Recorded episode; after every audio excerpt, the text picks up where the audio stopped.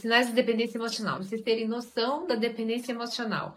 Geralmente, tá? Eu tenho muito medo, eu fico anestesiando através de comida demais, bebida demais, sexo demais, é, drogas lícitas e ilícitas para anestesiar o meu corpo.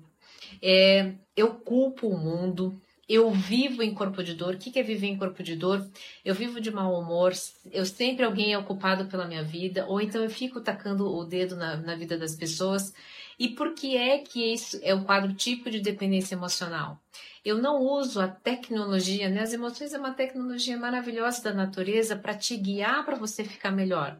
Só que qual que é o problema? O que, que acontece com o dependente emocional? Ele não usa essa tecnologia a seu favor ele na verdade fica apegado, ele não consegue resolver essas emoções e são essas emoções que fazem com ele engole ele. Passa a não existir, ele não consegue viver em, em essência. Ele vive à mercê, na dependência dessas emoções. Esse é dependente emocional.